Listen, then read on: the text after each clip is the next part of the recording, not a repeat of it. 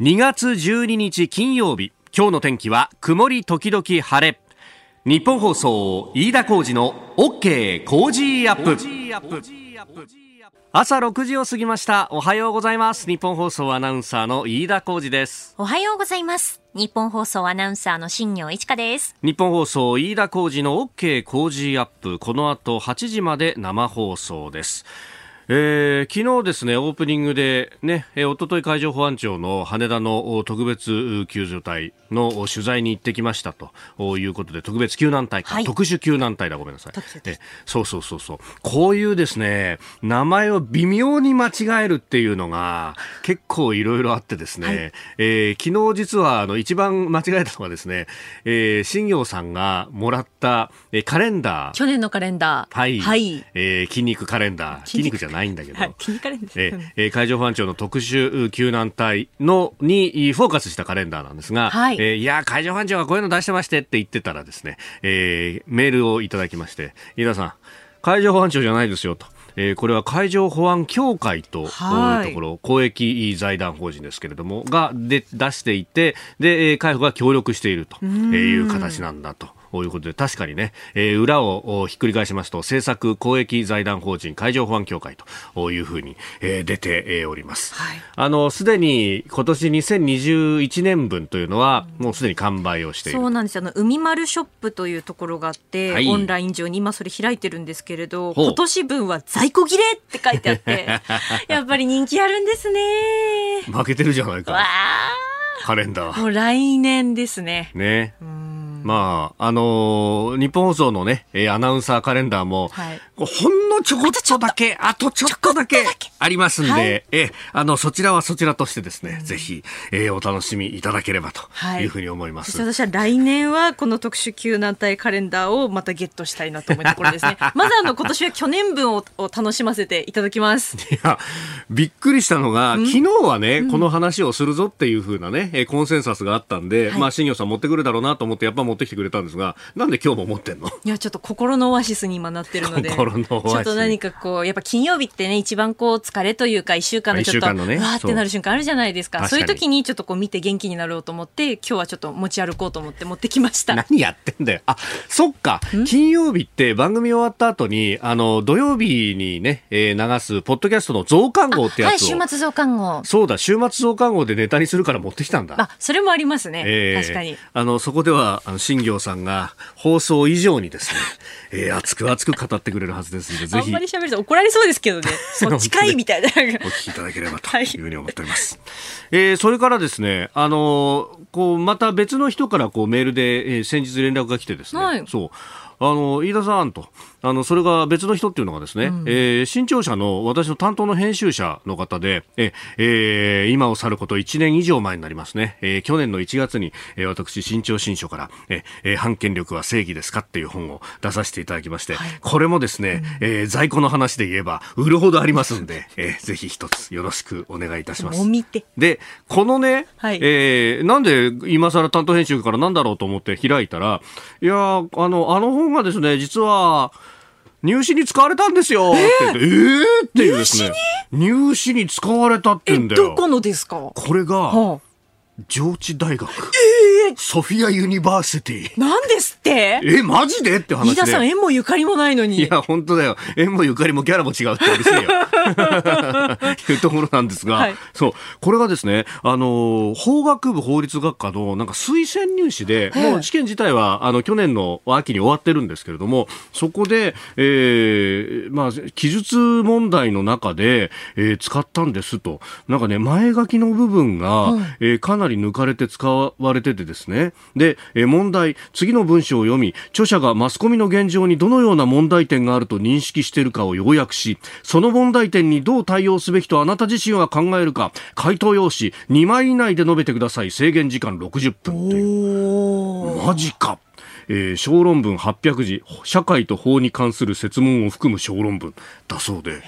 ええー、なんか、これ、俺自身どう書いていいかわかんねえな、みたいなね。大体ほら、こういうの使われると、あの、著者が答えると罰もらうみたいな話があってですね。え えー、いやでも、本当光栄で、しかもちょっとだけね、縁があるとすればですよ。はい、すればですよ。うん、あの、私、横浜国立大学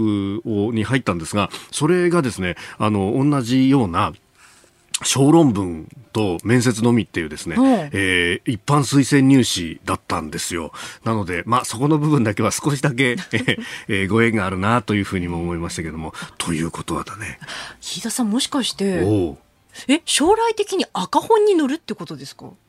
多分そういうことになるんだよ。赤本デビュー。赤本、おお俺全く用がないのに、はい、赤本来年買っちゃうかもしれないね。記念にと思って。記念にっていう。受験生じゃないけれど。そうそうそうしかも、何？なんなら、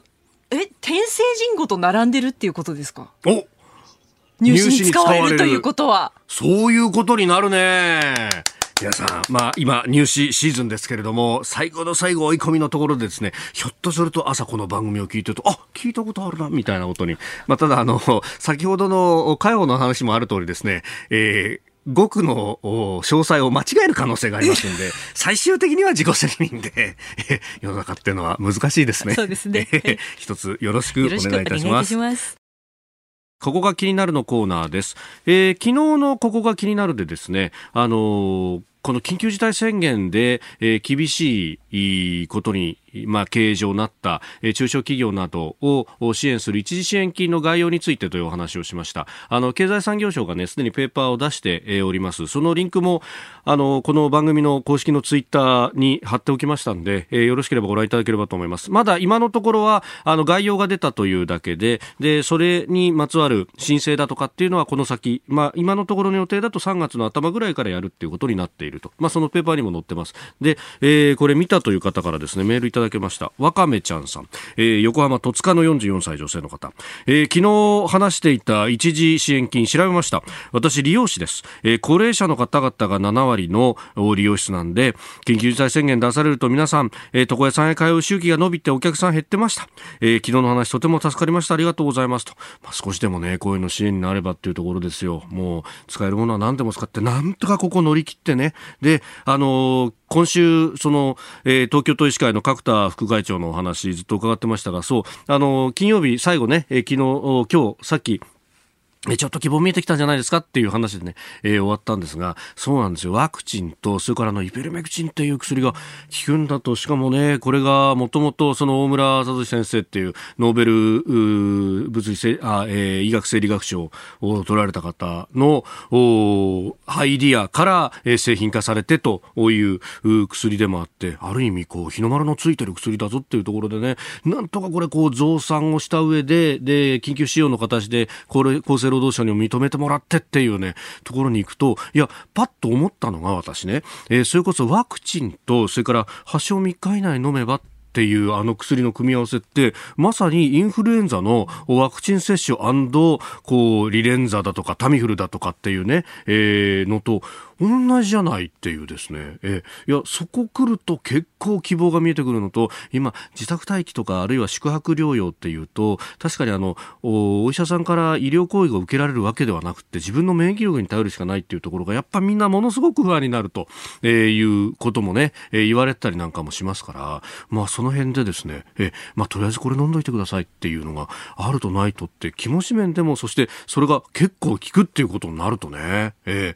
えー非常になんか希望の見える話だったなというふうに思いました。それからあの各種の支援の部分でいうとですね今日あの日本経済新聞が、えー、2面の総合政治面のところで載せてるんですけれどもえー、雇用調整助成金とそれからあの雇用者に対するあの支援金についての話です、えー、今、雇用調整助成金特例で、えー、賃金の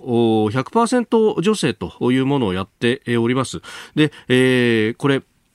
今までだと、まあ、何割かっていうような、まあ、8割だったりとか、そういうこうね、支援だったんですけれども、まあ、これだけコロナの影響が続いてるんだから、ちゃんと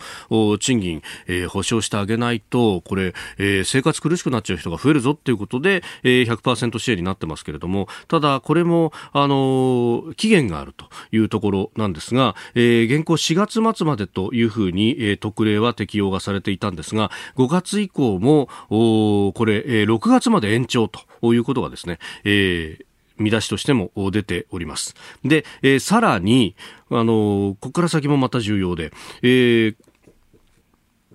休業保障を企業がやっていない場合の助成金についてなんですけれども、こちらの部分もですね、え、えーまあ、大企業までその対象が拡大になったという話は、えー、先週の特集の中では申し上げました。で、えー、今のところは1月8日からの、えー、今出ている緊急事態宣言の中での休業と、あるいはあのシフトを調整して、えー、シフトが減ったりだとか、あるいはもともと8時間働いてたのが3時間になっちゃったとか、えー、そういうところの保証をするというものでありましたが、で、これね、あの秋口まで適用されるんじゃないかと、要するに、あの去年の11月とか10月あたりまで、えー、適用されるんじゃないかという話が出てたんですけれども、えー、そこに関してですね、えー、去年の4月から6月、えー、の緊急事態宣言が出されていたその時期にもやるというようなことが方針としてこれ、えー、出てきたということが報じられております。まあ、多分詳しい話は今日ね、えー、まさに閣議後会見というものが金曜日ありますんで、まあ、そこで、えー、厚生労働大臣なりからの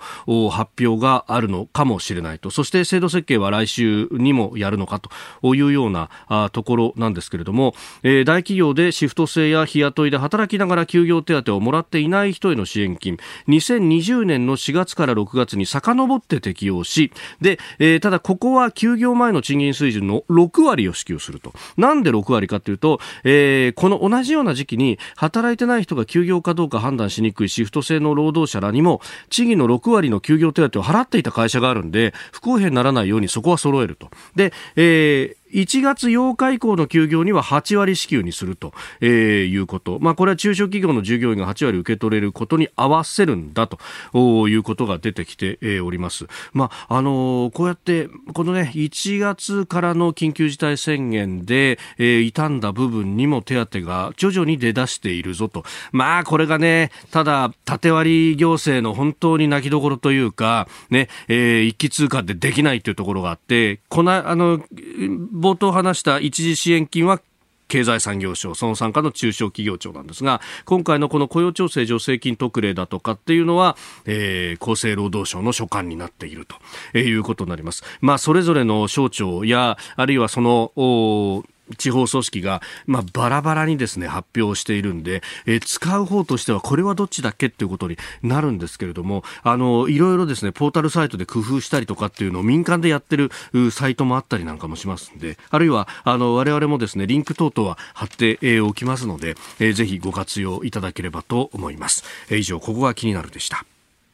さて、ここが気になるプラスであります。えー、先ほどですね、新業アナウンサーも読んでくれましたが、えー、世界一周を単独でやるヨットレースバンデグローブ。しかも、フランス西部を出発して港に立ち寄ったり食料燃料も補給しないというですね、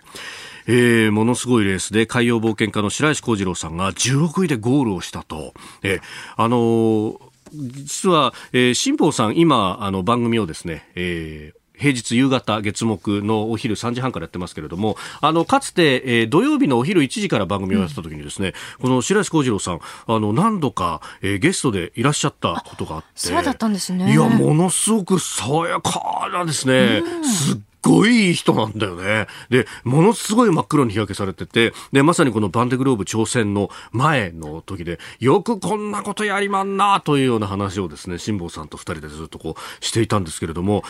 今回ね、こう、こうニュースで見ると、あ、16位でゴールしたんだ、よかったね、になるんですが、はい、いや、これ、私、あの、まあ、白石さん、そのね、えー、ゲストで来られたってことで、あの、ニュースでちらっとこう見ると、どんなニュースなんだろうって中身見るようにしてたんですけど、ええスタート直後にものすごい事故やってです、事故というか、あのね、トラブルがありまして、メインセールが破れたそうですね。メインセール破れたって、要するにこう、あの、エンジンが完全にやられてしまったみたいなもんで、普通だったらリタイアっていうか、なんか、あの、白石さん自身が、これ衛星電話かなんかでインタビューに途中で答えてる記事見たんですけど、ええ、いや、普通だったらこれリタイアもんなんですよと。で、えー、だったのを、こう、海の上で一生懸命修理したんだって言うんだよね。これ寄港できないから、それも全部自分で自力で海の上でやんなきゃなんないっていうので、修理にものすごい時間かかったんだよね。1週間ほどかけて海の上で自らで修理をしまして、すごいでほとんどもう最後尾まで落ちた順位を上げながらもゴールにこぎつけたと。いや、すごいよな。感想だけでもすごいのに、そこで、だって、あの、これなければ、いや、本当優勝争いに絡む顔みたいな、本気でやろうとしてたっていうね。ええーいやー、本当だこれもね、白石さんご自身も、こう、ものすごい不当不屈の精神力でやったし、はい、まあ、で、えー、スポンサー等々も含めて支えたっていう、この偉業はすごいな、というふうにね、え、えー、思った次第であります。まあ、明るいニュースが一つ入ってきたなということで、えー、取り上げました。ここが気になるプラスでした。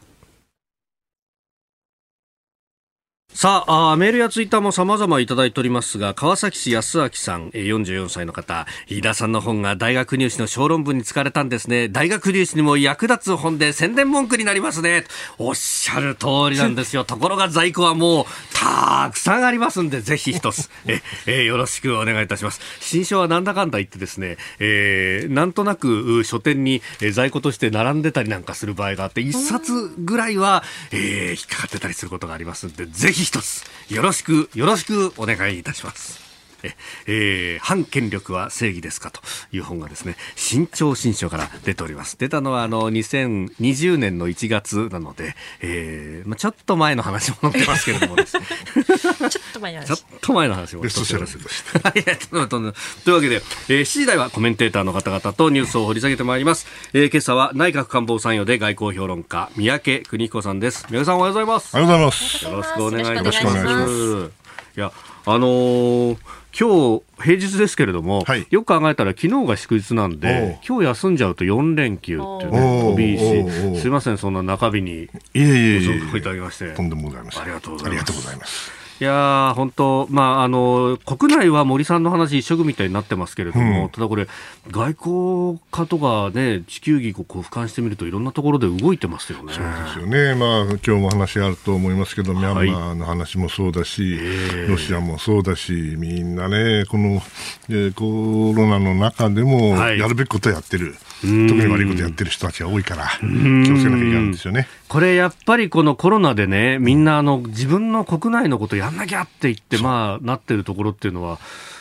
いい環境なわけですか？特にね、あのコロナっていうのは、今まであるかあの傾向をさらに悪化させる傾向があるんだけども、それはやっぱり自国第一主義っていうものをね、はい、各国がまあ利己主義にどんどんどんどんなっていく。で国際主義っていうのがだんだんされてくるっていうことですよね、そうならないように、まあ、バイデンさんが出てきたことはいいことなんだけども、うん。バイデンさんだって当然、国内のこと考えなきゃいけないんで、はい、なかなかあのこのコロナと国際主義っていうのを両立させるっていうのは非常に難しいと思いますね。今日もよろしくお願いします。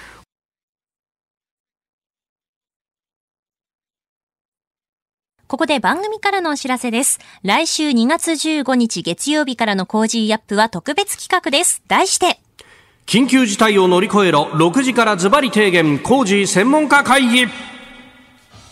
緊急事態宣言も延長となっております。日本経済コロナや自粛で傷んだこの経済の復興秘策はワクチン接種も始まります。さらに国外ではバイデン新政権本格始動。菅さんの訪米はあるのか。そして東京オリンピック・パラリンピック一体どうなるのか。この緊急事態をみんなで結束して乗り越えましょうコメンテーターは連日6時台前半からの登場です15日月曜日はジャーナリストの須田慎一郎さん火曜日は数量政策学者で内閣官房参与の高橋洋一さん。水曜日は自由民主党参議院議員の青山茂春さん。木曜日は外交評論家で内閣官房参与の三宅邦彦さん。そして金曜日は今日もこの後ご登場いただきます。明治大学准教授で経済学者の飯田康之さんです。そして2月の工事は毎週リスナーのあなたの胃袋と食卓を応援いたします。えー、今週は日清オイリオ商品4本セット、そして15日から来週1週間はビールです。みんな大好きキリン一番搾り、1ケース24本入りを毎日5人の方にドーンとプレゼントいたします。はい。えー、そしてさらに6時40分過ぎからの黒木ひとみさんの朝ナビ、ゲストに歌手で俳優の井ノ原快彦さん、イノッチさんをお迎えします。来週月曜日からの OK 工事アップ大切なことは結束です。では皆様ご唱和ください。 Unity！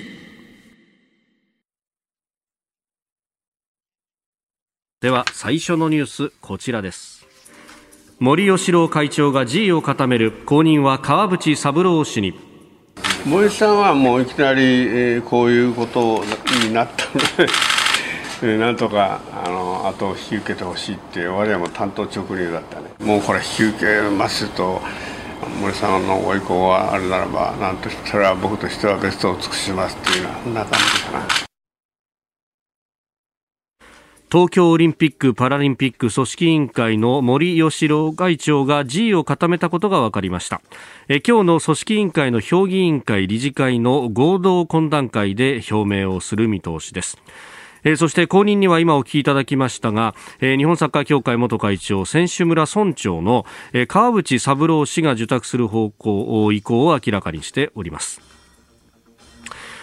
えー、ということになってまいりましたオリンピックまではあと160日余りということになっております。はい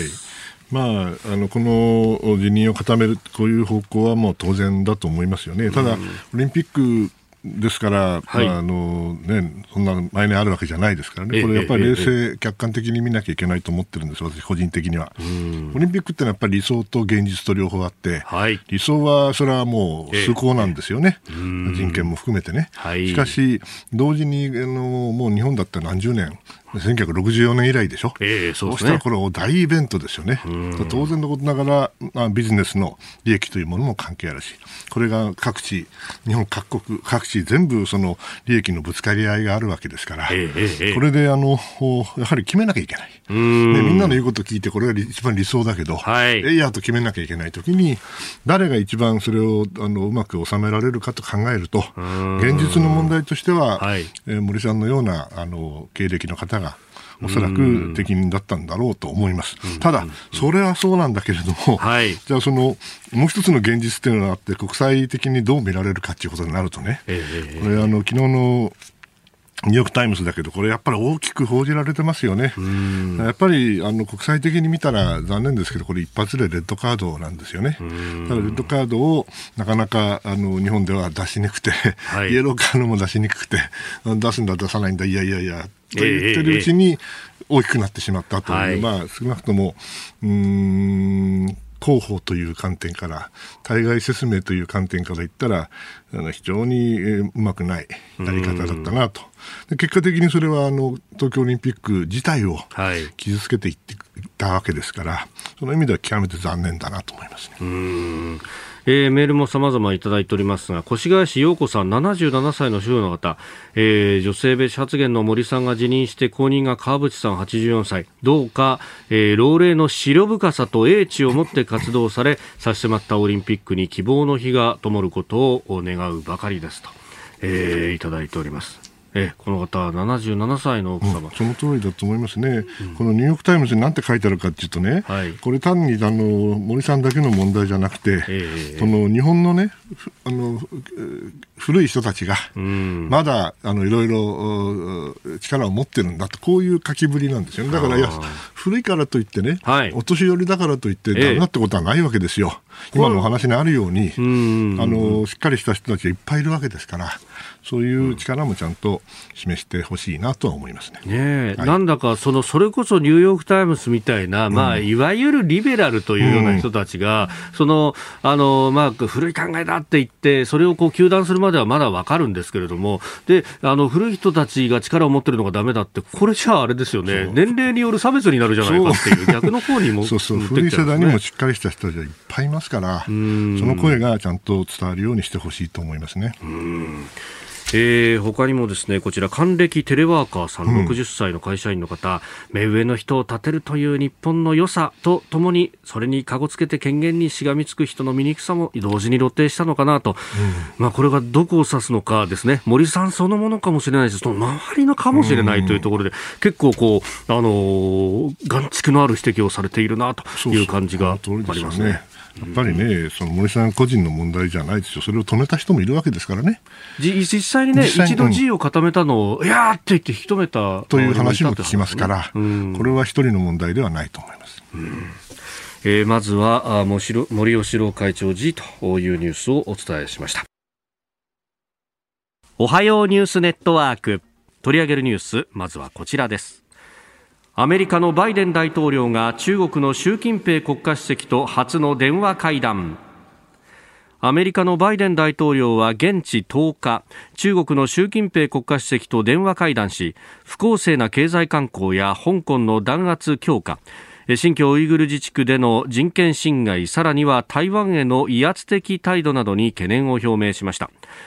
バイデン氏が先月20日に就任して以降習氏と協議するのは初めてのことです。一方習氏は台湾や香港ウイグルの問題は中国の内政だと反論し一歩も譲らない立場を明確にしております。えー、なんかこのリードだけ読むと、うん、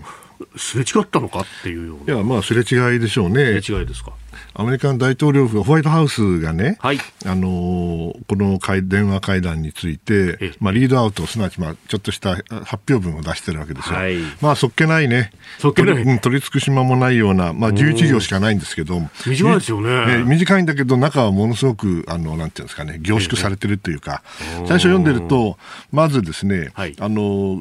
ご挨拶があるんですが、ご挨拶はですね、なんと、中国の人々にっていうご挨拶で、習近平さんについて一言も言ってないんですよね。でその上でですね、まあ、それは、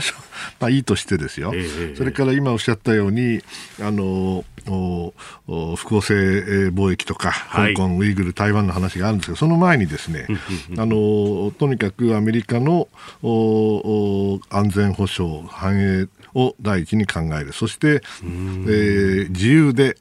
開かれたインド太平洋の維持と、こういうことも言ってるんですね。でさらにね、一番あのすごいパンチが効いてるなと思うのは、はい、最後のところでですね、確かにその中国側と協力する用意がある部分は書いてあるんですね。例えば、あの国際的な健康、COVID の話ですよね。ねそれからクライメートチェンジ、すなわち気候変動等々なんですけれども、はい、その時にね、なんて言ってるかっていうと、バイデン大統領は、はいあのそのよ、えー、中国とのその協力と言わないんですね、エンゲージメント、関与については、それが、はい、アメリカとそれから同盟国の利益を拡大することになるんであれば、それを現実的かつ結果重視の関与をしをする用意があると言ってるんですね。ということはね、はい、要するに言葉だけじゃもうだめよと、ね、現実的、すなわち具体的にものが出てこなきゃいけないし、それから結果が出なきゃだめよと言ってるん。ですね。ですからもう、先ほど申し上げた通り、本当取り尽くしまなくてね、中国側もちょっとあの困ったんじゃないかなと思いますね。なるほど。えー、それからその直前にブリンケンさんと、はい、国務長官それから楊潔チさんがやっぱり電話で話してるんですけども、一応外交トップと。えーうん、あのブリンケンさんなんて言ってるかそこでは言ってませんけれども、えー、要するに対中政策っていうのはあのポジションのストレングスつまり力の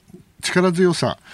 の立場から、はい、強い立場からやるんだと、こう言っとるわけですよね。ですから、まあ、一部ね、その日本でも、はい、あのバイデンさんになってね、え中国に対する態度が少し軟化するんじゃないかとか、親中なんじゃないかといろんな、まあ、あの議論があったんですけれども、はい、まあ、これを見ているとですね、え少なくとも文言で読む限りにおいては極めて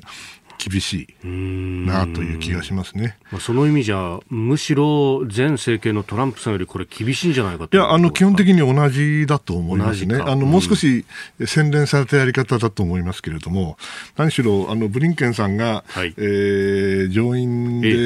ー、公聴会というか、指名、はい、あの、指名される、ね、承認された時ね、はい、あの時に、そのトランプ政権の中国政策どうかって言ったら、賛成だって言うんですよね。えーっと、みんなびっくりしたぐらい。ですから、あの実際にはトランプさんと似たような考え方。というか、アメリカ全体がね、はい、議会も含めて前も申し上げたことですけれども、中国に対しては非常に、えー、まあ、幻想がなくなって、現実を見始めたんじゃないかなという気がしますね。うん。でその中で、はい、じゃあ日本がどういうこうポジション取りをというところになりますが、これは今までと変わらず、はい、これもいつも言われることなんですけどね、はい、アメリカを取るか中国を取るかじゃないんだと私は言ってます。要するに国際社会基本的な人権等々普遍的な価値をね、はい、守ろうとする国際社会とそうでない国例えば中国。という構図でなきゃいけないし、それ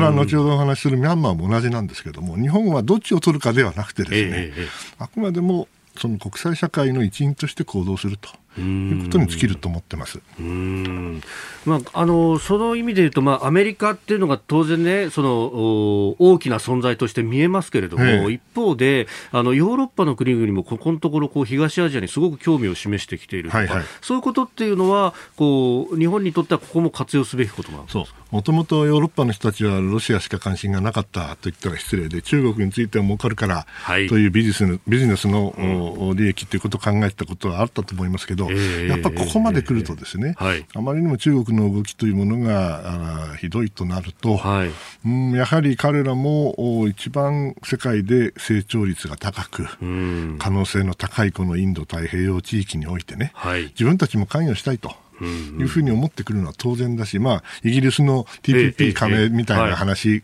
これがまあ象徴的なんですけども、はい、今やイギリスだけじゃなくて、フランスだって、ドイツだって、ここに関心を持ち始めている、しかもインド太平洋的なわれわれの発想に,、に寄ってきてるっていうのはですね、やっぱり現実を彼らもようやく見始めたじゃないかなという気がしますね。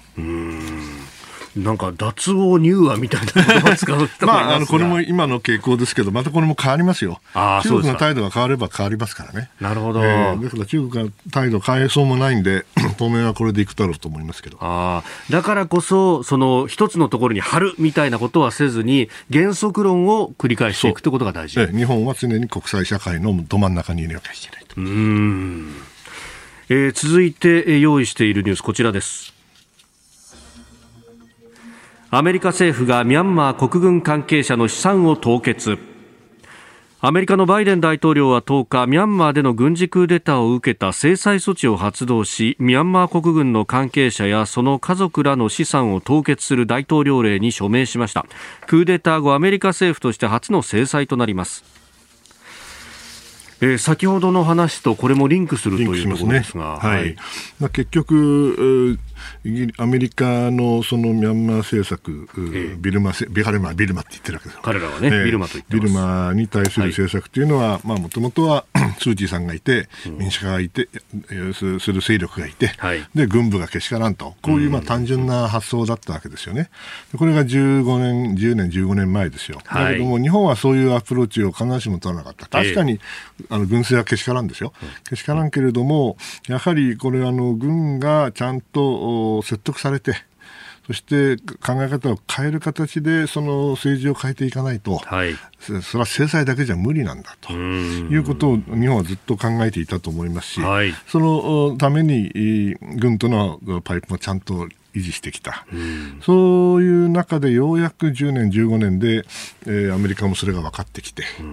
えー、そして一回民主化の動きができた。で、またそれがひっくり返ったわけですよね。しかし、これはやっぱり15年前とは全然状況が違う。まずアメリカはトランプさんの時代に、まあ、そういう国際的な信用ってガクッとなくなっちゃった。それから中国は15年前よりははるかに強力になっている。そして、その中でやっぱり日本のやり方というものが一定の評価を得られ得始めてるんじゃないかなという気がしますよね。はい、この間、ブリンケンさんが茂木さんと外務大臣と、えええ電話会談をしたっていうのは、これもあの出てましたけれども、はい、それ読んでもですね、ああ、やっぱり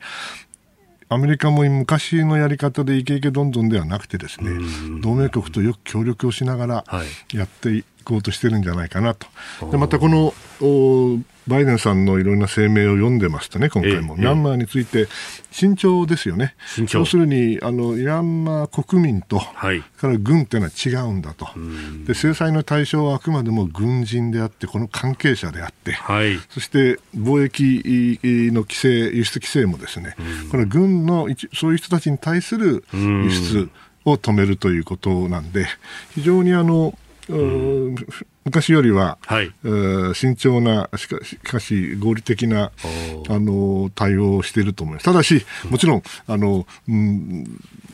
無知ばっかりじゃだめだってことは分かってるでしょうけど、ええ、日本はあのやっぱり、えー、雨だけじゃなくてね、はい、そういうバランスをよく取りながら、関係国と連携をしながら、一番いい方法を考えるということだと思います。うん。これ、日本の企業はかなりあのティレワという工業団地だとかに進出していて、はい、だからビジネス関係の息の根止めなかったって今回の制裁はほっとしているところも多いね、それはそうですし、それがまあアメリカもあの分かっているんですよね。これでビジネスまでこけちゃったら、はい、みんな撤退しちゃって、えー、結局中国が喜ぶだけですから、そういうことはしたくないと。で、軍の方も経済政策等々、貿易政策は変えたくないというふうに言ってるらしいですから、えー、まあ、当然といえば当然なんですよね。なるほどただこれだ、この程度でどの程度軍が説得されるかというと、はい、それは相当まだ長い時間がかかりそうな気がしますね。長いこと、これ、水面下で説得し続けていくっていうようなことが、特に日本には民衆も相当あの抗議運動やってますからね。そうですね。先鋭化しなければ、えー、これからも二転三転すると思います。うんえー、この時間、三宅邦彦さんとお送りしてまいりました。日本総でお聞きの方、この後も三宅さんにお付き合いいただきます。続いて、教えてニュースキーワードです。中国の春節。新年を旧暦で祝う中国では、あまあ、中華圏の国々と言ってもいいかもしれません。今日12日に旧正月の春節を迎え、これに合わせて、えー、昨日から今月17日まで1週間の大型連休となります。えー、中国では例年は多くの人が移動する時期ですが、新型コロナウイルス対策のため中国政府が、えー、帰省や旅行の自粛を呼びかけまして、人出が減少しております。えー、春節前後の40日間に移動する人の数は感染が拡大していた1年前よりもさらに2割ほど少ない延べ11億人余りになると見られておりますいや少ないと言っても11億 ,11 億ですよ、これ。1億の間違いかと僕思ったんですが、11億。数千万じゃないんで、11億。まあいいや。あの、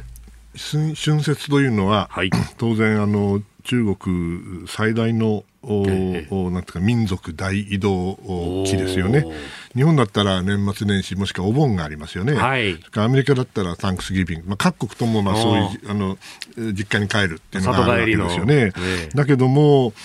これね、あの、いろいろ資料いただいて見てたらね、はい、これ健康コードっていうのは義務付けられるんですってね。でこの健康コードは、その、これまでのそのいろんな個人の情報に行動履歴を加えて感染リスクを示すそのシステムがあって、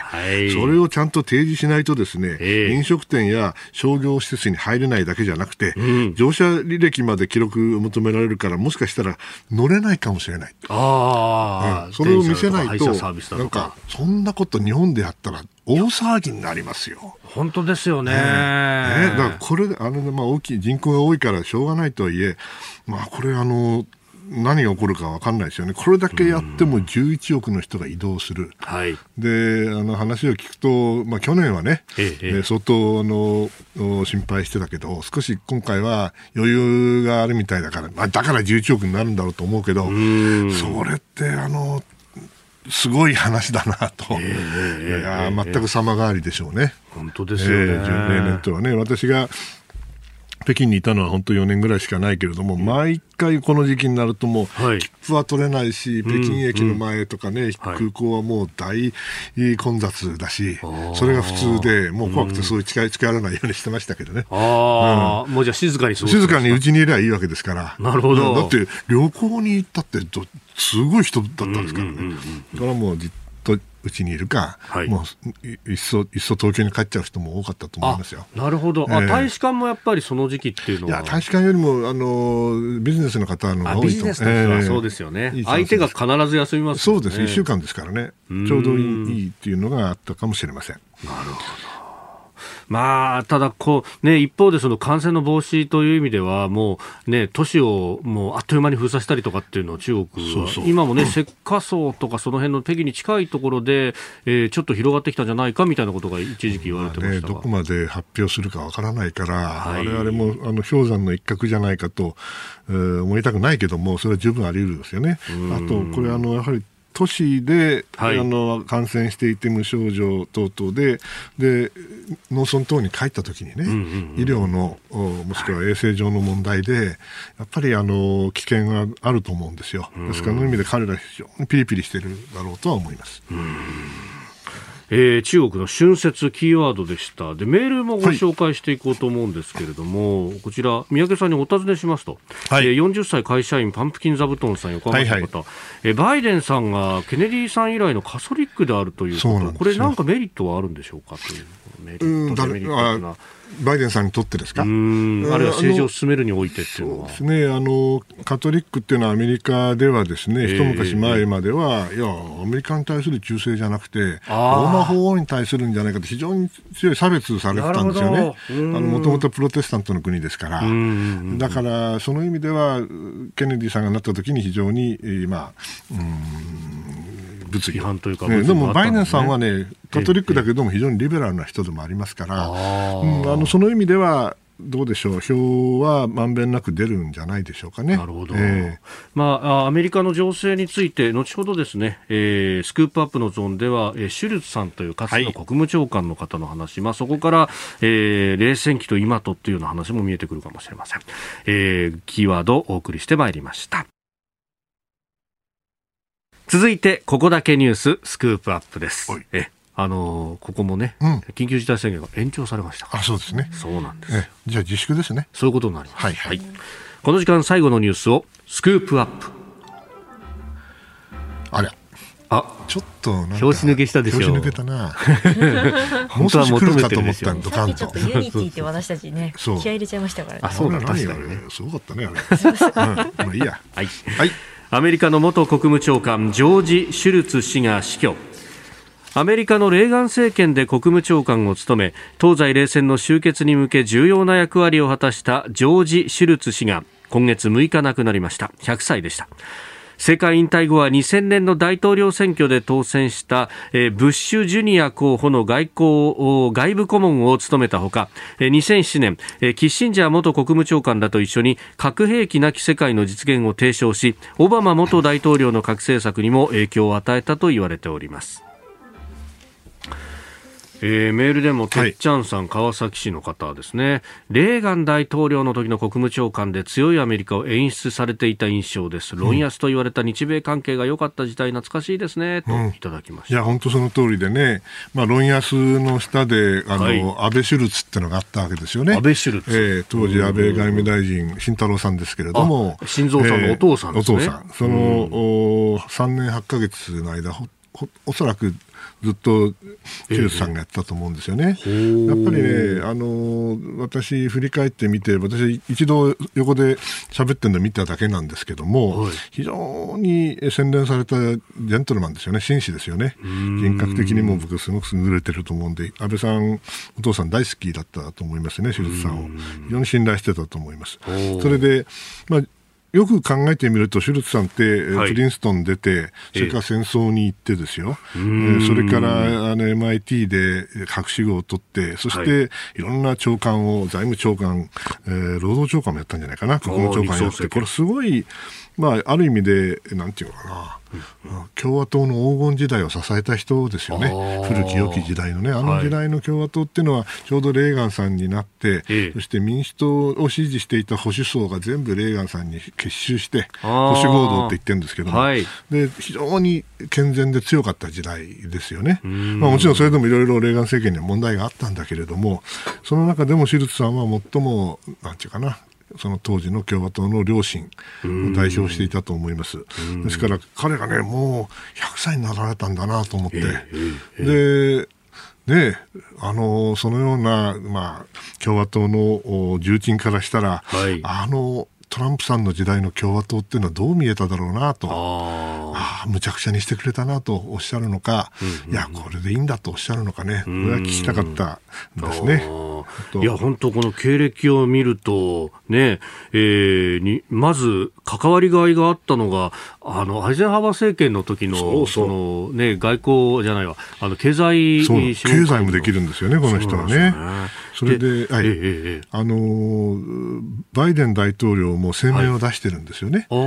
ー、それでその中で、あの、非常に真摯だったってこともおっしゃってるんだけども、はい、最初の段階で言ってたのは、とにかく歴代の大統領、はい、多くの大統領に、えー、まあ、助言を与え、もしくはあ意見を求められた、えー、偉大な政治家だったと。で。自分はそれができなかったとおっしゃってるんですよね。まあ、そういう意味でも、この100歳、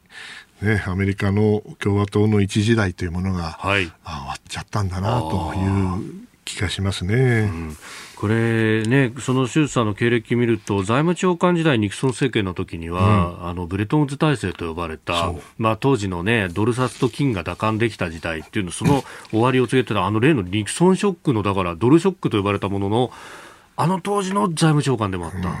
だからなんか冷戦の局面局面でこの人は最前線にいたんだなという。ドルもやったし、それからミサイルも、核兵器もやったわけだから、オールラウンドプレーヤーですよね。なるほど、まあ、確かにそうなんだけどね、この経歴読むとね。うん。だその方が、じゃあ、この米中の間の、これ、人によっては新冷戦と言ったりもする、はい、この関係性をどうご覧になったのかそうですね、これ知りたかったですね、は最近あの、シュルツさんがお話になったっていうのは、私、ちょっと覚えがないんですけれども、えー、おそらく彼から見たら、あのトランプ政権のやり方っていうのは、必ずしもいいとは思っていなかったんじゃないかなと思いますよ。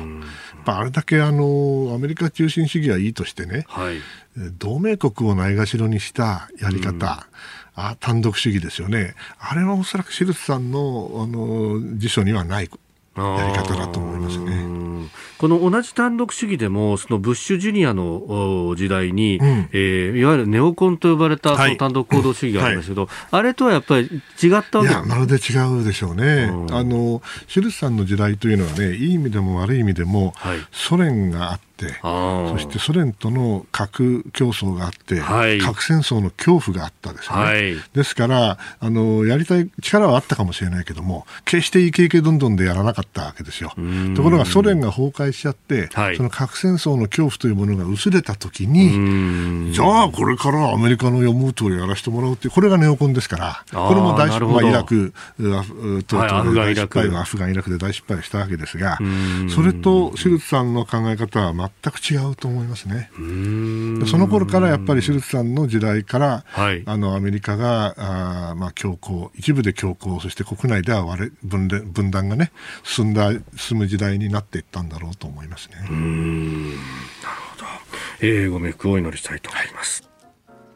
あなたの声を届けます、リスナーズオピニオン。まあ、様々いただいておりますが、えー、今日、スクープアップじゃない、ごめんなさい。えー、おはようニュースネットワークのゾーンでは、あの、アメリカと中国の首脳会談の話、はい、まあ、そこから日本のスタンスどうしたらいいんだっていうようなところまで、えー、お話をいただきました。えー、横浜市緑区根巻さんメールでいただきましたが、えー、安倍前総理の強みは外交であったように思っています。コロナ禍で今は国内のことで手一杯であると思いますが、落ち着いた際には、えー、諸外国へのスタンスを明確にして強い強いアプローチをしてほしいなというふうにも思いますと、えー、38歳の男性の方からい。ただきました、はい、菅外交まあ、その通りですよね、はい、あの先ほども申し上げたことなんですが、中国と1対1でね、うんうん、こう対峙しようという発想は、僕はやめた方がいいと思うんですよ、なぜかというと、必ず分断しされよしに来るからね、はい、ですから、われわれはその日米同盟とかそういうんではなくて、もちろんそれも大事なんですけれども、はい、中国がやろうとしていることとは真逆の、普遍的な価値を共有し、はい、そして自由で開かれたあ秩序を守りたい国々、国際社会との、まあ、対峙と。いう形であの身を置かないとですね、はい、やっぱりあの単独で中国と出てって、そして、えー、あの分断されるよりはですね、やはりあの国際社会の一丁目一番地にいるべきだと私は思います。うん。やっぱりそこのところこうある意味こう中国は格好撃破の形でこうやってくると、えー、合唱連行の世界ですけどね。やっぱり対1でやると、それはあのあんなでかい国ですから、はい、どこの国だって対峙できません、アメリカだって苦しいわけですよね、えー、だからこそあのバイデンさんは同盟国との関係を最重視してるわけだから、はい、その流れに、えー、沿っていくべきだと思います。決して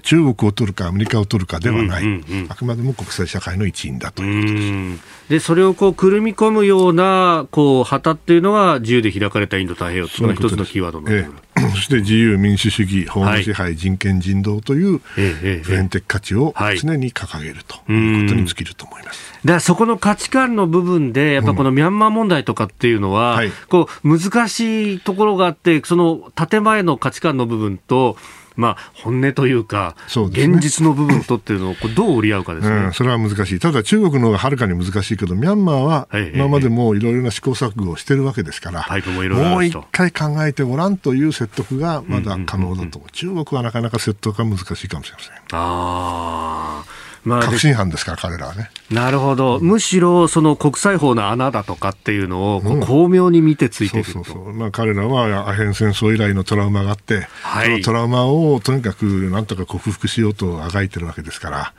おそらく確信犯で、えー、これからも続くだろうと思いますね、今のやり方が。あいや、確かに、その我々のこう見方だと、うん、こう力でガンガン出てくるっていう、なんか変えようとしてるみたいな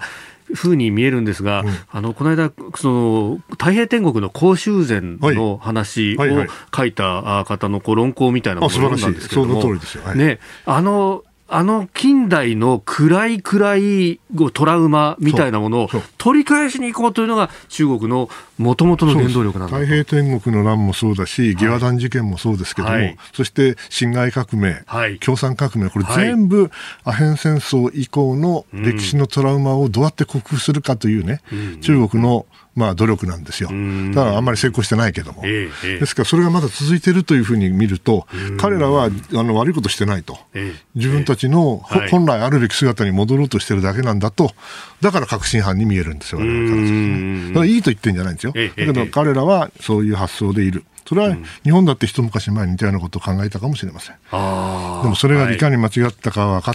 た我々にとって中国の態度は非常に、まあ、悲しく見えますよね。国際社会にどうして入ってこないんだろうと思いますよね。そこをこうまあ、同じアジアの人たちとして、俺たちはこうやって我が民族、堂々と撤退するやっぱり間違ったところがあったんだよっていうのを教え、うん、そう教え教えてってか、それ、僕、時々言ってたんですけどね、昔は。たら、いや、俺たちは日本人みたいなバカじゃねえからよとか、なんとか言ってんだけどな、そうかな、あんたたちも同じような間違いしてんじゃないのって、韻を踏んでんじゃないのかと。思うんですけども、まあ、おそらくあの時代のあの状況ではわからないんでしょうな、中国の人たちも。えー、たくさんのメールやツイッターいただきました。どうもありがとうございました。My uh, distinguished guests and my fellow Americans. This is America's Day. 来賓の皆さん、そして国民の皆さん、今日はコージーの日だ、コージーの日です。我々は1年に6回、2ヶ月に1回訪れる試練から、ポッドキャスト、そして YouTube、番組は尊く脆いものだと改めて学びました。工事市場、これほど多くの難題に直面した時代はほとんどありません。これを克服するためには、言葉以上のことが必要だ。民主主義の中でも最も得難いものを必要とする番組を聞くことによる結束、結束です。我々は東京有楽町に立って日本放送から毎朝ラジオ放送を行っています。平日月曜日から金曜日朝6時から8時までの2時間。回数もすでに700回を超えました。しっかりと理解をしてほしいです。聴取方法の相違が分裂につながってはなりません。えー、私たちはあなたたちに誓うでしょう。誓います。えー、関東1都3県でラジオの地上波で参加した人々と、ポッドキャスト、そして YouTube で参加した人々を同じように扱うと約束します。皆さん、目下の課題に取り組むために協力が必要です。暗い、暗い冬2月 ,2 月中旬のお調べの習慣を乗り越えるために全ての力を必要としています。国民の皆さん、神とあなた方の前での神聖な誓いを持って、今日のこの場を終わりに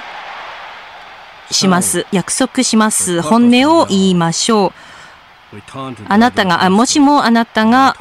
ラジオを聞いたかと聞かれたならば、飯田浩二の OK 工事アップ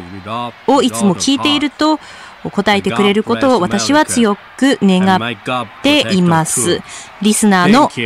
あなたに神の祝福をありがとうございます。